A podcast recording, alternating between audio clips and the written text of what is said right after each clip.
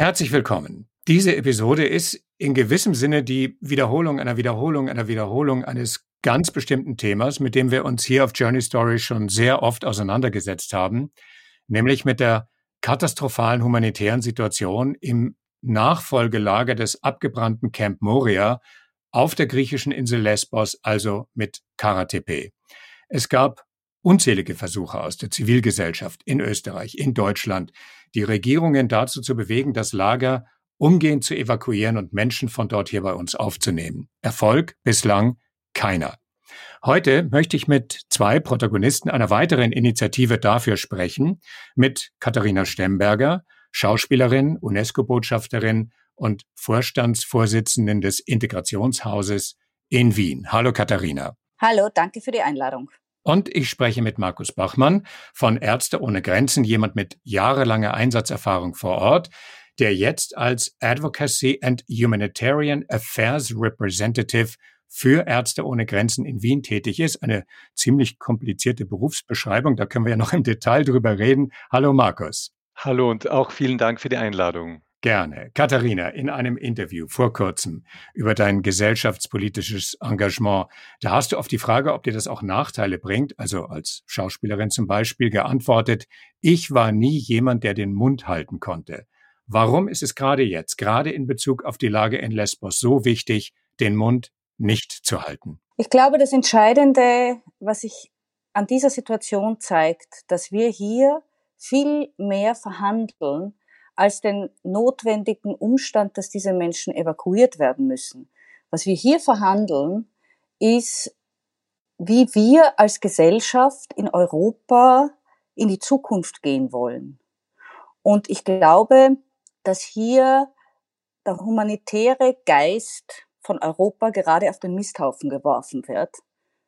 Deswegen glaube ich, ist es unendlich wichtig, dass wir hier alle laut werden, weil es geht um viel, viel mehr als um diese Lager. Absolut. Markus, du kennst die Situation auf der Insel aus persönlicher Anschauung.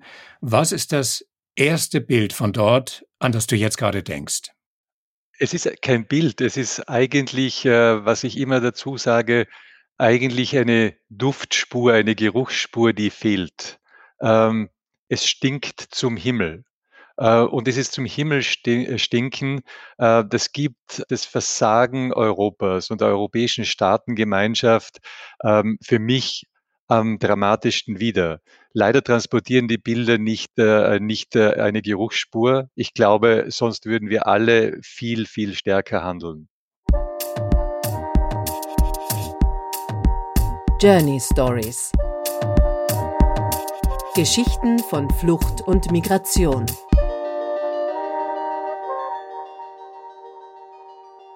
Ich möchte mal ein bisschen selbstkritisch unser Gespräch beginnen. Also ich glaube, wir müssen von den Journey Stories Hörerinnen genau niemanden davon überzeugen, dass die Geflüchteten aus Karatepe weg müssen, dass sie es verdient haben, hier bei uns Asyl zu finden. Also wenn es nur darum ginge, dann wäre dies die kürzeste Episode ever. Aber ja, so ist das in den eigenen Blasen, in denen man sich eingerichtet hat, äh, mit seinesgleichen. Warum will es nicht gelingen, die Botschaft aus dieser Blase raus und zum Beispiel, wir reden ja hier in Österreich, in die österreichische Regierung reinzubringen. Was meint ihr? Äh, ich widerspreche dir da, weil es nicht so ist, dass es nur in unserer Blase ist. Ich kann nur sagen, spätestens wie ich im Dezember mit einer Abordnung von Journalistinnen und Journalisten und Menschenrechtsexperten und dem Bischof von Innsbruck, Hermann Glättler, vor Ort war und den Geschichten, die wir nach Hause getragen haben, äh, war das weit außerhalb der Blase. Es haben sich Boulevardzeitungen, die sich dieses Themas vielleicht sonst nicht so annehmen würden, zu Wort gemeldet. Es hat sich die gesamte Kirche in Österreich für das Thema stark gemacht. Und ich glaube, dass die kleine Gruppe rund um den österreichischen Kanzler sich in einer Wagenburgartigen Position einzementiert hat, die immer weniger Menschen in Österreich verstehen, und zwar durchaus welche, die diese Regierung gewählt haben. Dann, dann würde ich den Begriff Blase mal ein bisschen weiter fassen. Eigentlich fast die gesamte Zivilgesellschaft, die sich in irgendeiner Form engagiert hat. Es gibt ja ganz, ganz viele Kommunen, Bürgermeister, Individuen, äh, Organisationen, die sagen, wir haben die Kapazität, wir haben die Möglichkeit, lasst es uns tun. Markus, aus der ärztlichen Perspektive würde ich meinen, äh, gibt es ja überhaupt keinen Diskussionsbedarf. Warum passiert trotzdem nichts? Ärzte ohne Grenzen ist äh, auf den Inseln, vor allem auf Lesbos und Samos ähm, und war zeitweilig auf Chios ähm, ärztlich und psychologisch tätig, um die äh, ankommenden Flüchtenden zu unterstützen. Und eines ist vollkommen klar. Ähm, diese Inseln sind sehr klein. Ähm, diese Inseln haben sehr limitierte Kapazitäten für äh, nicht nur die medizinische oder psychologische Versorgung so vieler Menschen. Ähm, diese Inseln sind nicht ausgelegt, äh, so viele Menschen in ihren Basisbedürfnissen über längere Zeit zu versorgen. Das ist ein Unding. Ich sage immer, wenn ich einen Vergleich ziehen müsste, ich bin ein Tiroler. Niemand käme auf die Idee, in ein Tiroler Gebirgstal äh, Tausende, teilweise Zehntausende Menschen zu zwängen, äh, in Zelte zu stecken und zu sagen, dort müsst ihr äh, Administ das administrative Verfahren von Asylverfahren abwarten um dann ähm, äh, von, dort, äh, von dort weg zu können. Aber genau das passiert auf den Inseln. Das passiert auf den Inseln unter nicht nur den Augen, sondern auch unter dem Druck Europas die äh, ein Europa, das die Grenzen externalisiert, ganz an die Ränder verschiebt oder über die Ränder hinaus. Und im Grunde, wenn wir äh, die griechischen Inseln äh, besprechen, dann muss man natürlich auch die Externalisierung der Grenzen in den Lagern Libyens, in den katastrophalen Lagern Libyens sehen, in den Subsahara-Staaten, in denen Menschen längst schon an die Grenzen äh, eines eines externalisierten Europas stoßen. Und noch einmal auf den Punkt zurückzukommen. Ähm, ich war selbst im Krankenhaus ähm, in Fati auf, der Insel Samos. Das entspricht einem kleinen, einem, äh, einem ganz kleinen österreichischen Bezirkskrankenhaus. Ähm, das ist nicht in der Lage, sehr, sehr viele auch recht äh, weit verbreitete Erkrankungen adäquat versorgen zu können. Und daher auch die ganz, ganz logische Forderung, dass Menschen in Europa der Zugang, und das ist ein Menschenrecht, das ist in den Menschenrechten verbrieft, den Zugang zur Basisgesundheitsversorgung nicht verwehrt werden kann.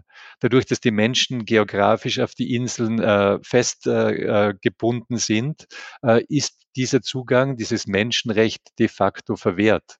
Und ähm, das ist etwas, was wir von Anfang an ähm, vom Tag Null des äh, unsäglichen EU-Türkei-Abkommens äh, äh, kritisiert haben ähm, als Ärzte ohne Grenzen. Ja, und dieses, ähm, dieses Recht, dieses humanitäre Recht, eigentlich diese europäische Pflicht zu aktivieren oder zu reaktivieren, wenn man so will, ähm, das ist es, was uns in diesem Gespräch zusammenbringt, Katharina. Und da gibt es ein ähm, von euch gewähltes, sehr schönes, altmodisches Wort dafür, nämlich das Wort Courage. Ähm, und ihr habt absichtlich nicht das Wort Mut gewählt, sondern Courage. Was, was ist ähm, für dich die Bedeutung genau dieses Wortes in Bezug auf deine Initiative, nämlich Menschen von Lesbos wegzukriegen und hier bei uns Aufnahme finden zu lassen? Naja, das, was ich habe lang darüber nachgedacht, ähm, was mein Anliegen ist. Und ähm, ich habe, wie alle in Österreich, beobachtet, was seit 2015 passiert ist.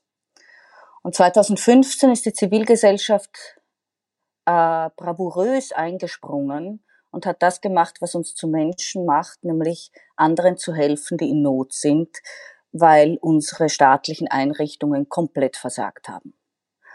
Und ab diesem Zeitpunkt, auch ab dieser großen, vollkommen selbstverständlichen Geste, äh, wurde uns von unseren politischen Vertretern sukzessive äh, gebetsmühlenartig eingeträufelt, dass das eine ähm, Situation herbeigeführt hat, die nicht zu überblicken ist, dass da Leute bei uns sind, die wir hier nicht haben wollen und äh, dass Österreich schon so wahnsinnig viel getan hat und äh, wir nicht mehr können. Jetzt muss man dazu sagen, Österreich hat ganz viel geleistet, äh, aber es heißt nicht, dass wir nicht weiter äh, etwas tun müssen, was uns als Europäer ähm, einfach auszeichnet. Das heißt die Wahrung der Menschenrechte. Und das, was ich gemerkt habe, war so eine Mischung aus Erstarrung, auch bei Menschen, die die geholfen haben, eine Vereinzelung, Aber es wurde natürlich, wie das immer die Populisten machen, mit sehr viel Angst gearbeitet.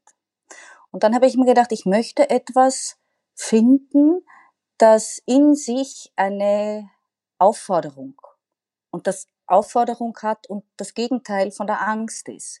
Und das ist der Mut. Ähm, und manchmal braucht man viel Mut, um das zu tun, was richtig ist. Aber man braucht vor allem eins, man braucht ein starkes Herz. Und das Schöne in der Courage ist, dass es das Wort Cœur hat. Und das heißt Herz. Mhm, mh. Und außerdem habe ich mir auch gedacht, das ist ein Begriff, der euch europaweit zu verstehen ist. Und ich glaube, es geht hier auch um eine europaweite Frage. Deshalb haben wir Courage, Mut zur Menschlichkeit gewählt. Ja, ich denke da, also die, die erste Assoziation, als ich dich jetzt gerade sprechen gehört habe, war bei mir Mutter Courage, das Stück von Brecht. Ähm, und da geht es ja eigentlich um die sozusagen Urmutter mitten in den Wirren des Dreißigjährigen Krieges, also ganz hin und her gerissen zwischen ihren geschäftlichen Interessen und der Menschlichkeit, nämlich dem, dass ihre Kinder den Krieg überleben, was sie aber nicht tun. Mutter Courage misst sich als Frau an den männlichen Kriegsherrn und übertragen mhm. auf unser Thema und den Kanzler in seiner Wagenburg. Geht es hier also auch immer um eine Mann-Frau-Thematik? Na, schön wär's, wenn es so einfach wäre. In dieser Wagenburg sitzen Frauen.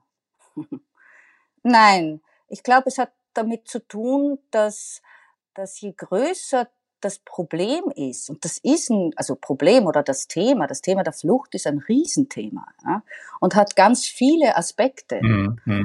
Und äh, ich glaube, sie haben sich, weil sie, sie machen ja auch keine Vorschläge. Ja? Es ist ja nicht so, dass man sagt, okay, also ich bleibe jetzt auf dem äh, Standpunkt, wir nehmen niemanden auf, wir schicken irgendwie Container oder Zelte runter, die keiner brauchen kann, oder Heizlüfter für jedes Zelt, nur verschweigt man, dass es keinen Strom gibt. Ähm, das sind ja alles keine Lösungen. Das heißt, letztendlich ist es für mich ein wenig ein, ein, ähm, ein Ausdruck von großer Hilflosigkeit. Und äh, weil sie auf das komplexe Thema versuchen, eine schnelle Antwort zu geben, die vielleicht die nächsten Jahre ihrer Regentschaft überleben, aber on the long run einfach katastrophale Auswirkungen hat. Und äh, ich glaube, dass ihr Auge auf mehr auf Umfragen als auf wirklichen Lösungen ist. Und wenn man die Möglichkeit hat, mit äh, Menschen zu sprechen, die in der Nähe dieser Regierung sind und sie haben mal kein Mikro vor der Nase, dann hört man sehr wohl, dass sie einfach null Plan haben. Und ähm, Hardliner ist okay, aber, aber trotzdem wurden sie gewählt, um Lösungen hier zu finden. Und zwar Lösungen, äh, wo ich immer sage, wir sind Zeitzeugen. Wir werden unseren Enkeln irgendwann erklären müssen, was es mit diesen Lagern auf sich hatte. Mhm, mh. Und äh, ich wäre viel, viel weniger ähm, verstimmt, wenn ich das Gefühl hätte, dass mir jemand gegenüber sitzt und sagt, ich weiß, das ist ein großes Problem, wie machen wir das? Und noch ein Punkt. Ich weiß, dass diese Regierung gewählt wurde, um eine restriktive Migrationspolitik zu verfolgen. Das ist jetzt nicht mein Weltbild, aber das akzeptiere ich als als Demokratin. Nur hier geht es um erste Hilfe, um, akut, um, eine, um eine humanitäre Katastrophe. Mhm. Und sie wissen, die Verantwortlichen wissen, dass die Menschen dort sterben werden. Und diesen Umstand verzeihe ich ihnen nicht. Und den dürfen wir auch nicht durchgehen lassen, weil wir haben hier eine Verantwortung. Markus, ich habe vorhin äh, deinen, deine, deine aktuelle Tätigkeit genannt, Advocacy and Humanitarian Affairs Representative. Äh, um das ein bisschen runterzubrechen, du bist zuständig für die gezielte Kommunikation humanitärer Prinzipien äh, und für die Erklärung der Arbeit von Ärzte ohne Grenzen äh, in Österreich. Und da könnten wir direkt anschließen an das, was Katharina gerade gesagt hat. Ähm, äh, sie hat so schön gesagt, dass in dem Wort Courage das Wort Cœur drinnen ist. Und ähm, offensichtlich geht es ja sozusagen um eine Öffnung der Herzen. Ähm, stellst du als Botschafter, wenn ich dich so bezeichnen darf, fest, dass sich Herzen öffnen lassen? Vielleicht, äh, ich muss mich wirklich für, für mein äh, Wortmonster in meiner, in meiner Position entschuldigen und vielleicht kann ich noch ergänzen, ähm, der, noch viel wichtigere Teil ist die Advocacy. Das heißt, die Anwaltschaft, und zwar nicht die Anwaltschaft für uns als humanitäre Organisation Ärzte ohne Grenzen, ähm, oder als eine Organisation der Zivilgesellschaft oder die, die humanitären Prinzipien. Es ist die Anwaltschaft für die betroffenen Menschen.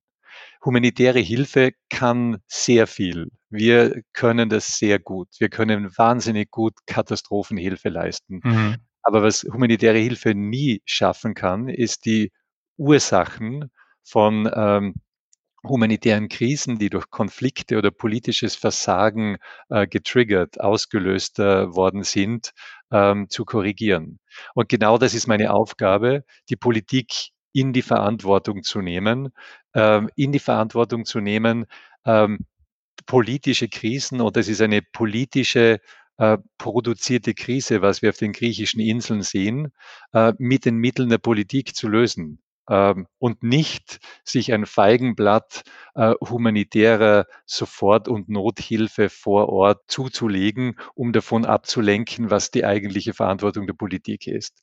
Insofern muss ich äh, darauf antworten, das ist das äh, wirklich geduldige Bohren von sehr, sehr harten Brettern wo man sehr, sehr viel äh, Geduld und sehr, sehr viel äh, Energie braucht und teilweise auf sehr wenig Herzlichkeit stößt. Aber ähm, wie gesagt, ich mache diesen Beruf mit, mit Leidenschaft. Ich gehe dieser Arbeit mit Leidenschaft nach und kann mich nicht darüber beschweren, ähm, dass es da sehr oft wirklich an offenen Herzen äh, äh, mangelt.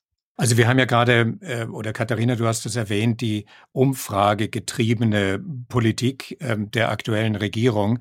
Und umfragegetrieben bedeutet eben auch, dass ein äh, offensichtlich großer Teil der österreichischen Bevölkerung einer solchen ähm, humanitären Aufnahme kritisch bis ablehnend gegenübersteht. Also noch einmal zum Thema Kör, Herzöffnung, wenn man so will. Ähm, wie kann man die Leute erreichen, ähm, die dann vielleicht dafür sorgen, dass die Umfrageergebnisse andere sind und auch dadurch ein anderer Druck entsteht, Humanität walten zu lassen? Ich glaube, der Mensch ist ein guter, wenn man ihm nicht die ganze Zeit Angst macht. Und ich glaube, dass, dass die Situation, die wir hier vorfinden, ganz viel damit zu tun hat, dass einfach das täglich in ihre Ohren und Herzen geträufelt wurde. Und das ist natürlich auch nichts Neues. Das hat ja der Haider auch schon gemacht. Also das sind ja, das ist auch kein österreichisches Phänomen. Das wird überall so gemacht. Mhm. Das heißt, ich glaube, die Bilder, die, die entstehen und wie mit den Bildern umgegangen wird, ist die eine Sache. Und da gehören zwei Aspekte dazu für mich. Zuerst wurde gesagt, es wird nicht ohne hässliche Bilder gehen. Jetzt versucht man alles, damit diese Bilder nicht mehr an die Öffentlichkeit kommen, ähm, damit, weil sonst würden die Leute ja reagieren, wie man reagiert als Mensch, nämlich mit Anteilnahme. Und das, was ich hier beobachte, und das ist das, was mich wirklich unruhig sein lässt, ist, dass wir anhand dieser Situation sehen, dass ähm, eine, eine ähm, deutsch-französische Autorin hat das in ihrem Buch geschrieben, äh, im Zusammenhang mit ihrer äh, Familiengeschichte. Und ich weiß, man soll keine Vergleiche da ziehen, aber es hat mich schon gerissen. Da kommt, da erzählt sie davon, dass einer der Leitsätze der SS war, Mitleid ist Schwäche. Mhm. Und, und ein bisschen schmecke ich das die ganze Zeit in der Luft. Das heißt, ich glaube, den Leuten wird die Menschlichkeit in ganz kleinen Schritten ausgetrieben. Und äh, das heißt, auf der einen Seite sperre ich das, äh, sperre ich das irgendwie weg und wenn dann doch was aufpoppt, dann sagt man, nein, nein, ihr müsst euch nicht drum kümmern. Wir machen das. Es ist mit der sanften Stimme und es ist die Hilfe vor Ort und geht euren Leben nach. Das hat alles nichts mit euch zu tun. Und ich glaube, man muss meine Erfahrung war auch mit Leuten, die gesagt haben, ja, was eh, das mit den Fremden, das mag ich nicht so gern. Und wenn man mit ihnen dann weiter redet und sagt, ja, aber es geht hier nicht um Abertausende. Ähm, es geht hier in einem ersten Schritt vielleicht um 100 Familien, die an ganz gezielte Orte kommen, wo sie sehr willkommen geheißen werden und wo es Platz und Know-how und Herz und Wärme gibt. Und dann fangen sie an zuzuhören. Aber in der Öffentlichkeit gab es diesen Diskurs in den letzten Jahren nicht mehr. Und der Grund, warum ich mit der Courage angefangen habe, weil ich gesehen habe, dass weit und breit ich keine politischen Vertreter finde, die diese, dieses, diese Kernqualität in unserem Zusammenleben einfordern. Als Österreicherinnen und Österreicher und als Europäerinnen. Und deswegen glaube ich, ja, das ist das Ergebnis der letzten Jahre, aber, aber das ist nicht die Wahrheit, nicht nach den vielen Gesprächen, nicht nach dem, was sich in den letzten Wochen getan hat. Ich glaube, sie verrechnen sich total, wenn sie glauben, sie vertreten hier die Mehrheit äh, der in Österreich lebenden Menschen. Das ist ein Irrtum. Es gibt ja eine, eine Theorie darüber, wie gesellschaftliche Prozesse ähm, sich auf einmal explosionsartig entwickeln können, äh, wo vorher noch keiner geglaubt hat, dass sich überhaupt irgendwas verändern wird. Denk an den äh, Fall der Berliner Mauer beispielsweise. Mhm. Und, und diese Theorie besagt, dass wenn ein genügend großer Anteil der Bevölkerung, und der ist gar nicht so groß, der liegt bei circa, weiß nicht, fünf Prozent etwa, in eine ganz bestimmte Richtung geht, dann nehmen die auf einmal sehr viele andere Menschen mit. Äh, spürst du oder hoffst du, dass sich die Dinge in Bezug auf die Beantwortung unserer Frage heute in die Richtung entwickeln können? Ich kann immer nur davon sprechen, was ich gesehen und gehört habe. Und das, was ich als Rückmeldung bekommen habe, und zwar weit außerhalb meiner Blase, war eine große Erleichterung und eine große Dankbarkeit von vielen, dass endlich jemand sagt, das geht nicht. Und zwar laut und, und ähm, und aus dieser Erstarrung, dass wir nichts tun können, ähm, herauskommt. Also ich würde nicht tun, was ich tue, wenn ich nicht dran glauben würde. Und ähm, wer mich ein bisschen kennt, weiß, dass das Einzige, was ich aufgebe, ein Brief ist. Markus, ähm, es geht ja immer auch natürlich um die konkrete Umsetzung. Und also wer, wenn nicht Ärzte ohne Grenzen wüsste, äh, dass es immer um das konkrete Tun geht, um das Machbare, um das Planbare und dann die Durchführung davon. Äh, jetzt umgekehrt gedacht, in Bezug auf die Aufnahme von Geflüchteten von Griechenland hier in Österreich zum Beispiel. Was sind eure Gespräche? Ähm, ich vermute, ihr habt mit sehr vielen Menschen vor Ort geredet, äh, Bürgermeistern, Kommunalpolitikern, äh, Initiatoren zivilgesellschaftlicher Art, die sagen, wir haben die Möglichkeiten, wir haben die Räume, wir haben die Kapazitäten. Was ist deine Erfahrung äh, in Bezug darauf? Also das Machbare, das Planbare, das Tubare? Vielleicht zwei Antworten darauf. Das eine ist ähm, das Prinzip der Subsidiarität, das äh, diese Bundesregierung sehr, sehr gerne im Wort führt.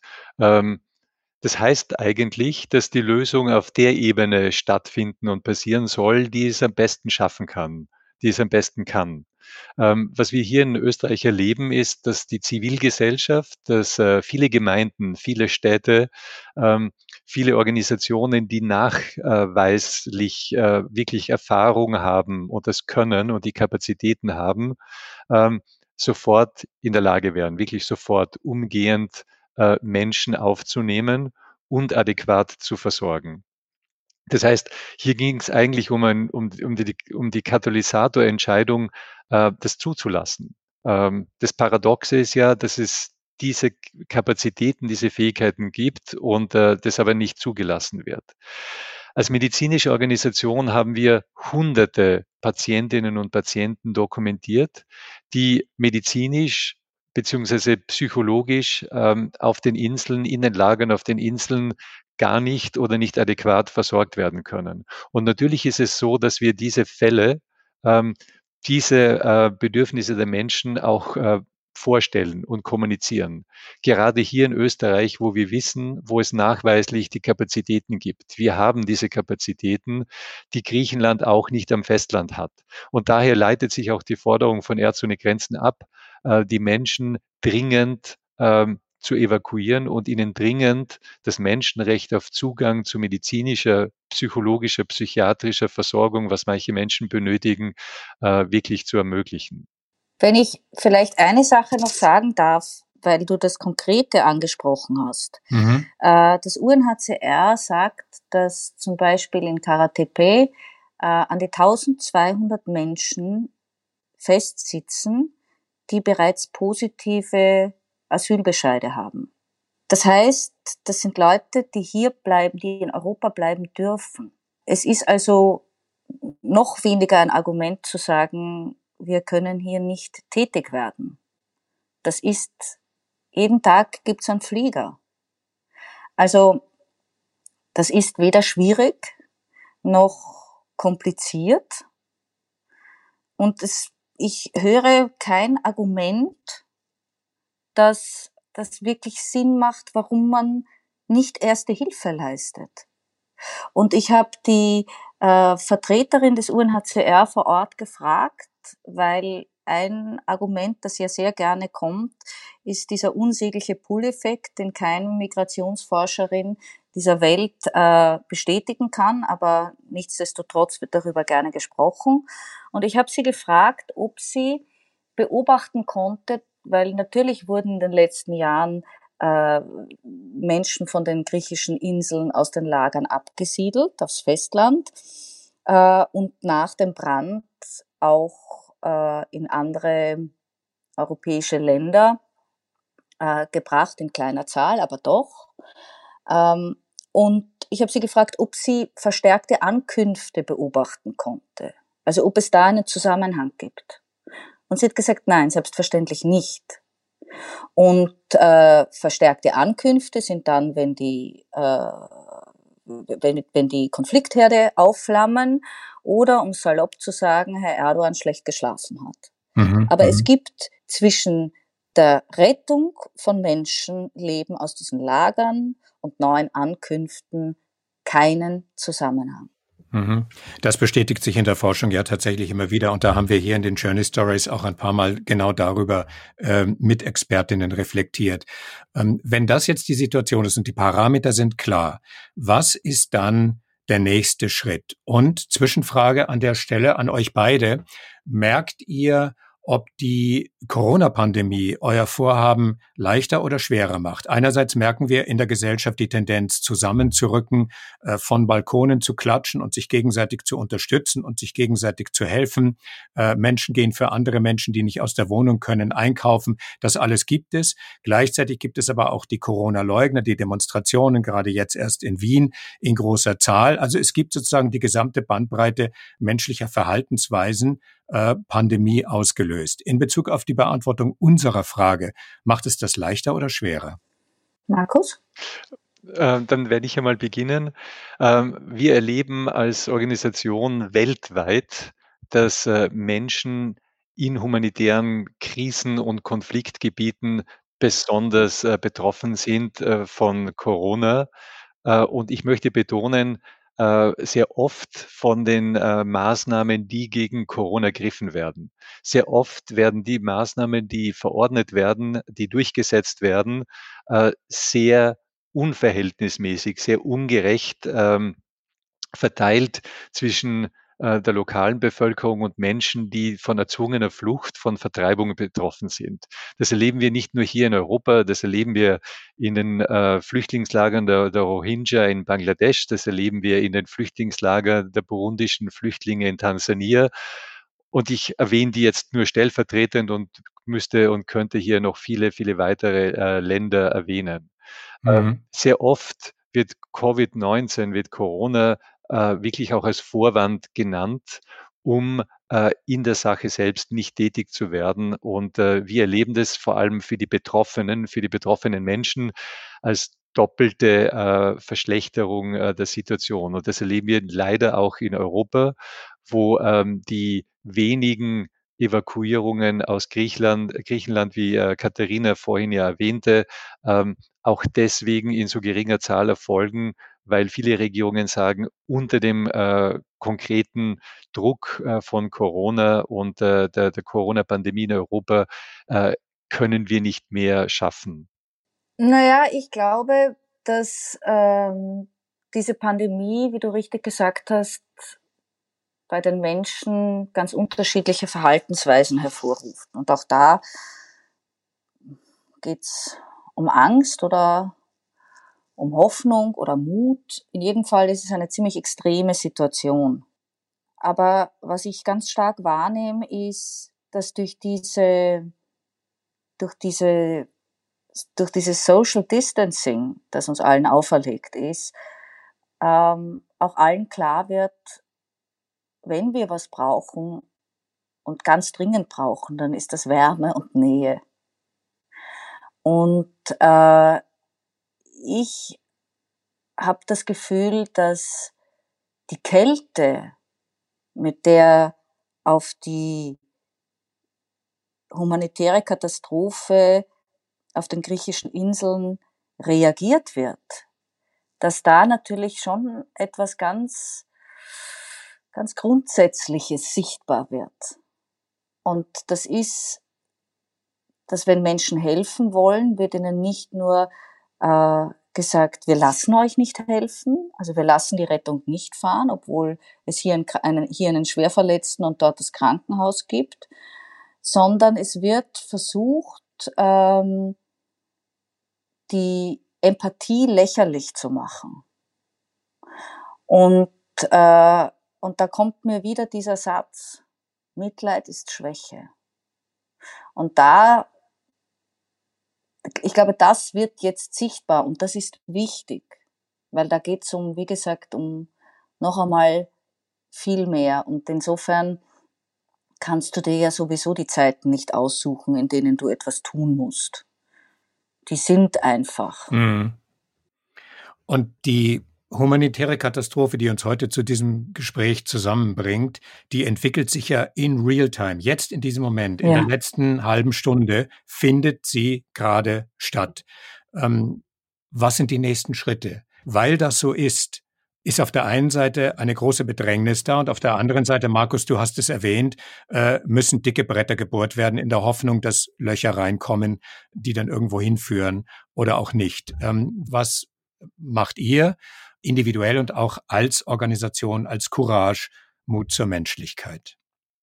Ähm, wir sind ja im Oktober in einem ersten Schritt äh, mit der Landkarte der Menschlichkeit rausgegangen, wo ich einfach die, abgefragt habe und geschaut habe, wie viel wie viele Plätze hätten wir denn jetzt sofort? Und da sind keine Bundesbetreuungen dabei. Und das waren 3188 im Oktober.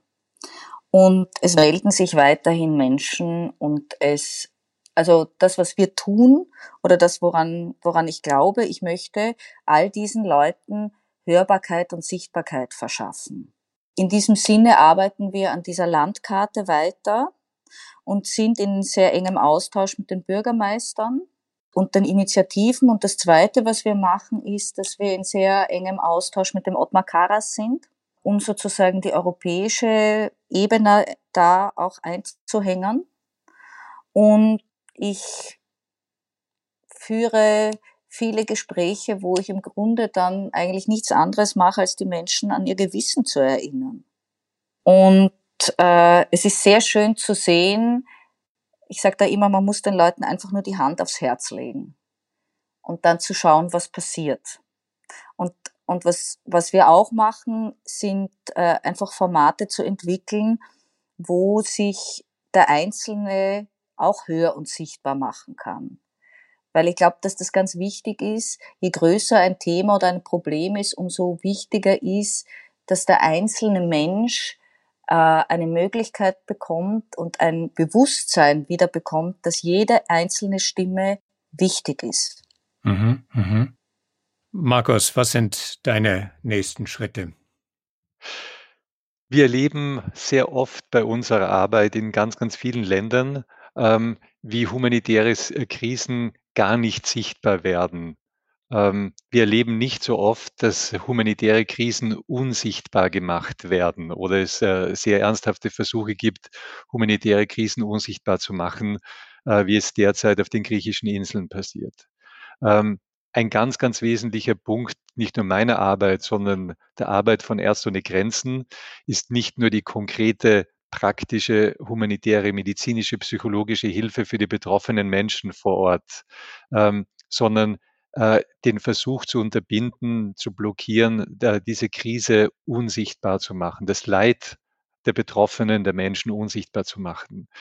Wir haben erlebt, wie es einen Shift, eine Verschiebung äh, gab im, im, im Narrativ, weg von Bedrohung und Angstbildern, von der Versicherheitlichung, von Statistiken, Zahlen, abstrakten Situationen hin äh, zu eigentlich ist die Situation der Betroffenen, ist die Menschen, in der diese Betroffenen hier festgehalten werden in Stacheldraht bewährten Lagern auf den griechischen Inseln, das ist nicht akzeptabel. Es schneidet nicht nur in die Würde der betroffenen 7.500 Menschen jetzt im Lager Karatepe 2.